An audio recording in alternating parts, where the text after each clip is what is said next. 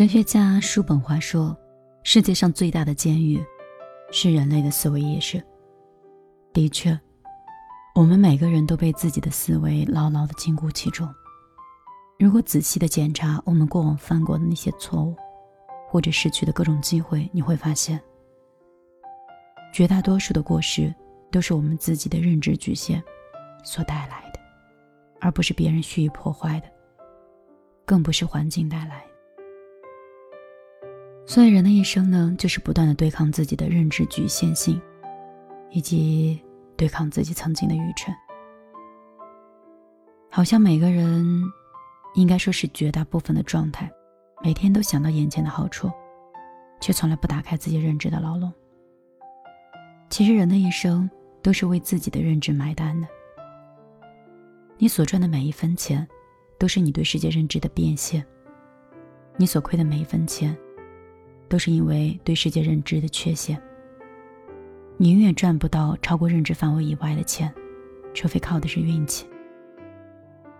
但是靠运气赚到的钱，最后往往又靠实力亏掉，这仿佛也是一种必然。中国社会最公平的地方就在这儿：一旦你的认知和财富不匹配，社会就会有一百种方式收割你，直到相互匹配为止。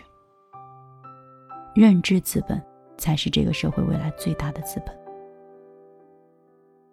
认知越高的人，看事物就越客观，他们遵循事物本质和规律本身，他们负责操作世界的运转；而认知越低的人，看事情就越主观，容易被表面的现象去迷惑，容易有偏见，容易盲从，所以很容易被操控。就像《教父》里的那句话。用一秒钟可以看到本质的人，和半辈子也看不清一件事物本质的人，注定是不一样的命运。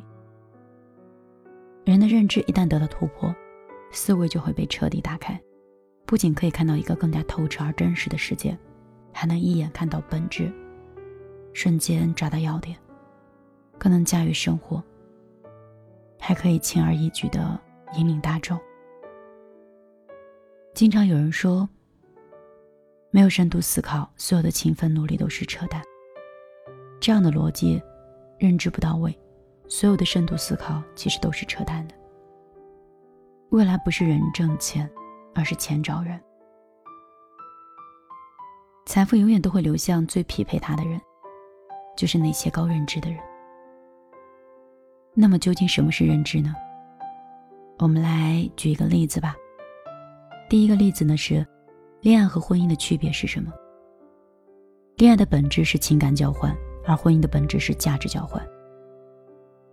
因此，很多人谈恋爱的时候还挺好的，一旦步入婚姻，就会有各种矛盾。那么，友情和爱情的根本区别是什么呢？友情经不起考验，但是经得起平淡；爱情经得起考验，却经不起平淡。这个就是一语道破的区别。那我就再举一个例子，我们来探讨一个话题：消费者想要的是好产品吗？或者说，大众想得到的是真相吗？其实，大众想得到的，既不是好的产品，也不是渴望看到真相，更不是在寻找价值，只是他们渴望被理解，渴望得到情绪的安抚。那些让大家感觉到不爽的真相，大家会一直充耳不闻；相反，那些给大众产生美好幻想的谎言，却可以让大众盲从、偏执、狂热。你千万不要把认为真相很好的东西强加于别人，也不要把你认为价值和好的产品给他们。你只需要理解他们，安抚他们，让他们活在希望里。你就可以大获成功，这个就是商业的本质。所以呢，只有认知到一定层面的人，才能看到深层的东西。无论是社交、恋爱，还是创业投资，高认知的人一眼就可以看穿全局。而谁能先看穿全局，谁就能先主导全局。之前我说过，未来不是人挣钱，而是钱找人。未来只靠产品赚钱会越来越难，但随着人类的生产效率的提高，有形产品的利润就会无限区的禁于零，甚至是免费提供。到了一定程度之后，有形的产品都是无形产品的附属。无形产品的最高境界是认知。认知就是未来社会的精神的高地。无形的东西将会越来越能决定有形的东西。财富永远都会流向最匹配它的人，就是那些高认知的人。未来最好的投资就是对自己认知的投资。大部分的人看似想要的是自由，其实想要的是被奴役。他们最容易被煽动。越来越情绪化，看不到真相和本质，只能在被无形中操控。为什么认知低的人总是会被收割呢？再举一个例子：假如有人对你说：“你只要给我一百块钱，我就愿意教你挣一千块钱，你愿不愿意？”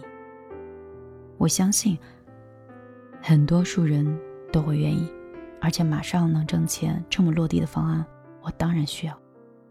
可是，当你把一百块钱交给他的时候，他就会告诉你：马上去找十个人像你一样的这种傻瓜。你看，看似是合理的，但是却又如此荒唐。这个就是传销和很多骗局的本质。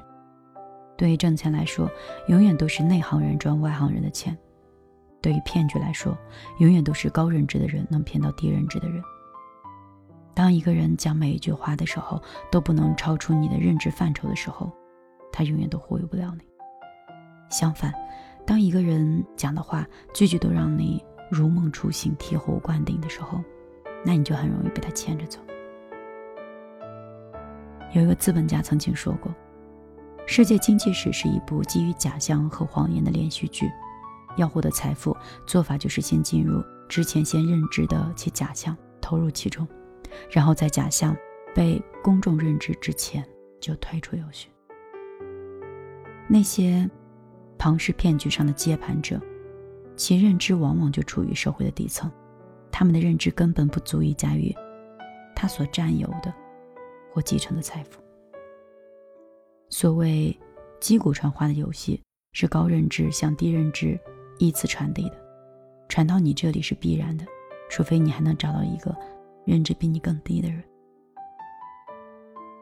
那可能现在你要问，怎么样才可以提高自己的认知呢？首先，应该是学习。当我们的知识累积到一定的程度的时候，你自然就会发现世界真实的逻辑。然而，现在很多人表面上是在学习，其实是不断的想找取一种捷径。他们总是企图能够找到一把万能的钥匙。让自己不用思考、不加思索的就能把所有的问题解决出来，哪怕是花钱，也去想寻找这把钥匙。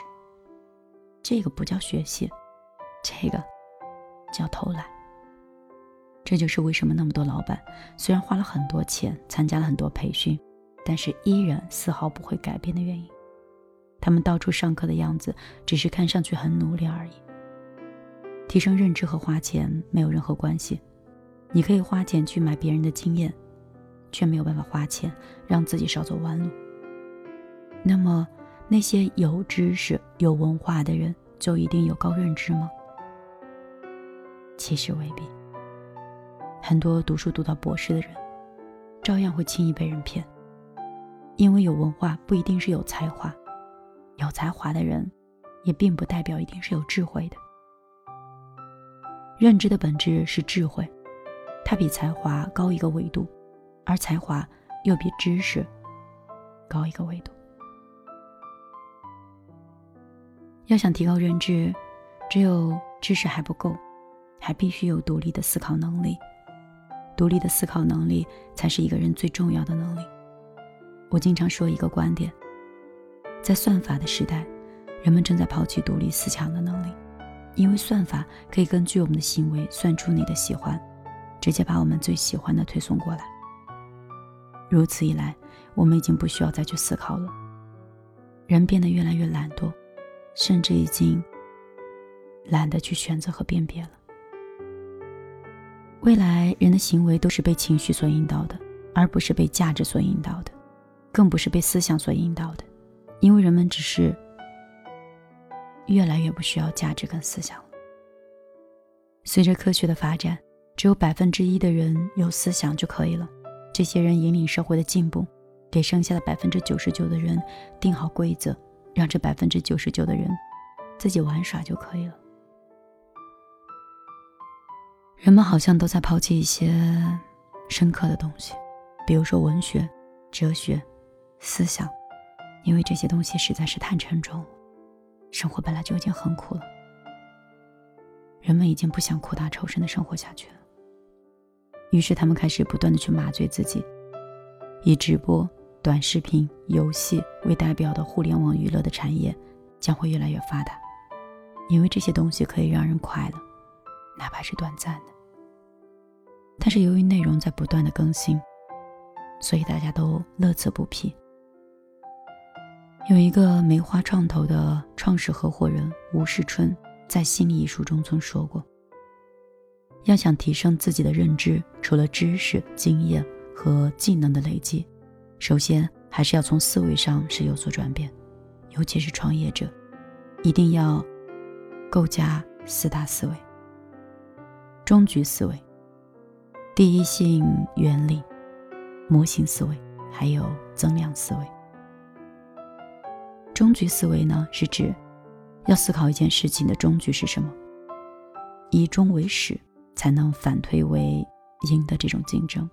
当下应当有布局，以什么样的节奏去进行，这个叫终局思维。第二个呢，叫第一性原理，要。波斯抽检的找到一件事情最本质的因素，始终把这个本质放在第一位去处理。第一原则。第三是模型思维，要把复杂的事情进行简单化、标准化，只有标准化的事情才可以复制，才能出一孔和立出一孔。最后一个是增量思维。要以做大蛋糕一部分的这种增量思维去吸引人才、吸引资本和各种要素。随着百分之九十九的人变得越来越蠢，未来的一切的竞争，其实都是属于占领高认知的竞争。简之，嗯，简言就是说，攻占百分之九十九人的心智。社会将不断的通过各种方式去识别那些低认知的人，把他们打入底层。同时，社会还会不断的通过各种方法和方式去识别那些高认知的人，把他们送到更高的阶层。那些掌握了对未来解释权的人，就占领了认知高地的人。他们不仅可以控制商业的未来，也可以掌控未来，包括大数据、算法等等，这些都是他们保持高认知的工具。他们利用这些资源和工具，不断的迭代自己的认知，不断的宣传自己的合理性。从而占领人类的认知高地，稳坐人类食物链的最顶端。那今后的百分之九十九的人，他们呢，将会越来越愚蠢，是最低维的人。只有百分之一的人进化的越来越聪明，他们引领社会的进步是一种高维度。那未来低维度的人，在高维度的人眼睛里，就会像现在的蚂蚁在我们眼中一样，他们是透明的，是低级的。是被操控的，甚至是完全不值得一提的。那高认知的人操控低认知的人，就像是上帝操控人类一样，也像我们对付一群蚂蚁一样。这就是天地不仁，以万物为刍狗的深刻的阐述。人类文明的进化呢，只不过是高认知的人对低认知的。人员管理方式的不断的升级，提高认知，才能逆袭阶层，也是谨防被收割的根本。不过在最后呢，我还是忍不住想跟你们说一下：人生最难的，不是你翻越认知障碍之后看到的真正的风景，人生最难的是，当你一览众山小之后，还能守住的那颗初心，善良如初。天真如初，愿你翻越千山，归来仍是少年。晚上好，这里是米粒的小夜曲，我是米粒，很高兴今天可以在这里认真的分享我喜欢的文字和我喜欢的文章给你。这个才是米粒做电台真正想分享的东西。当然，我希望在小夜曲里，我跟你的友情经得住平淡；在小夜曲里，我跟你的深情经得住考验。明天我会继续跟你分享文章。不管怎么样，无论在我的世界里发生过哪些故事，经历过哪一些人，或者是……在世界里是怎么样的忙碌着，我都会抽空打上这样一通电台电话，分享给你听。你当时电话粥也好，当时一条简讯也好，你不觉得有一种守候和一种期待，哪怕是朦胧的一种幻想，它都是美好的吗？听完这首歌曲，希望你早点休息。也希望有我的陪伴，可以让你成为更好的人。